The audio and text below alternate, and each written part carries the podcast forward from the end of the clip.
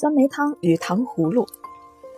夏天喝酸梅汤，冬天吃糖葫芦，在北平是不分阶级，人人都能享受的事。不过东西也有精粗之别。琉璃厂信远斋的酸梅汤与糖葫芦特别考究，与其他各处或街头小贩所供应者大有不同。徐凌霄《旧都百话》关于酸梅汤有这样的记载。天之冰以冰梅汤子为流行，大街小巷、干鲜果铺的门口都可以看见“冰镇梅汤”四字的木檐横额，有的黄底黑字，甚为工致，迎风招展，好似酒家的帘子一样，使过往的热人望梅止渴，富于吸引力。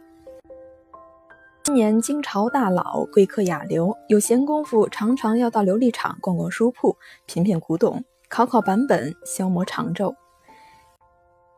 这口干，则以信远斋梅汤为解渴之需。信远斋铺面很小，只有两间小小门面，临街是旧式玻璃门窗，服饰的一尘不染。门楣上一块黑漆金字匾额，铺内清洁简单，道地北平式的装修。进门右手方有黑漆大木桶，里面有一大白瓷罐，罐外周围全是碎冰，罐里是酸梅汤，所以名为冰镇。北平的冰是从什刹海或护城河挖取，藏在窖内的。冰块里可以看见草皮木屑、泥沙秽物，更不能免，是不能放在饮料里喝的。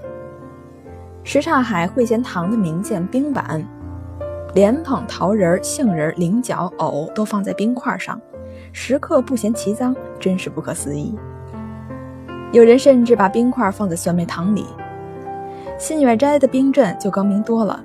因为桶大罐小冰多，喝起来凉沁脾胃。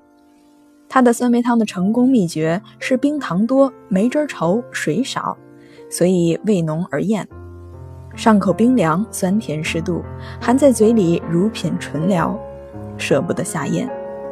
很少人能站在那里喝那一小碗而不再喝一碗的。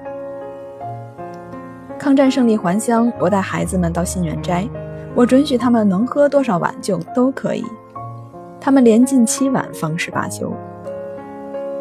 我每次去喝不是为解渴，是为解馋。我不知道为什么没有人动脑筋把信远斋的酸梅汤制为罐头行销各地，而一任可口可乐到处猖狂。信远斋也卖酸梅卤、酸梅糕，卤冲水可以制酸梅汤。但是无论如何，不能像站在那木桶旁边细吸那样有品，细吸那样有味。我自己在家也曾试做，在药铺买了乌梅，在干果铺买了大块冰糖，不惜工本仍难如愿。信远斋掌柜姓肖，一团和气。我曾问他何以仿制不成，他回答的很妙，请您过来喝，别自己费事儿了。信远斋也卖蜜饯、冰糖子儿、糖葫芦，以糖葫芦最为出色。北平糖葫芦分三种，一种用麦芽糖，北平话是糖稀，可以做大串山里红的糖葫芦，可以长达五尺多。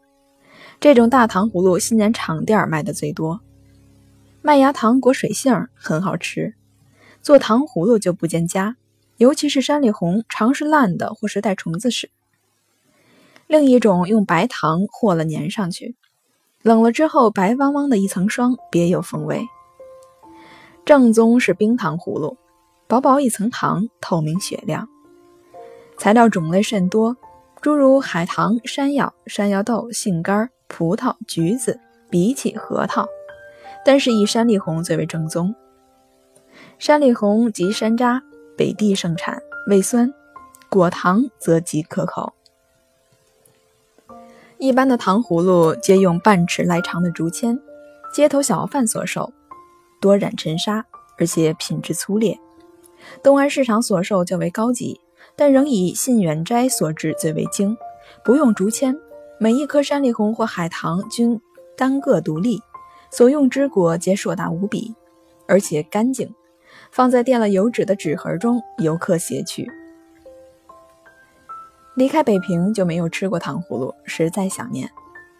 近有客自北平来，说起糖葫芦，据称在北平这种不属于任何一个阶级的食物极易绝迹。他说：“我们在台湾自己家里也未尝不可试做。台湾虽无山里红，其他水果种类不少。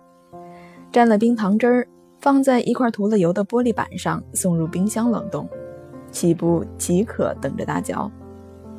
他说：“他制成之后将邀我共尝，但是迄今尚无下文，不知结果如何。”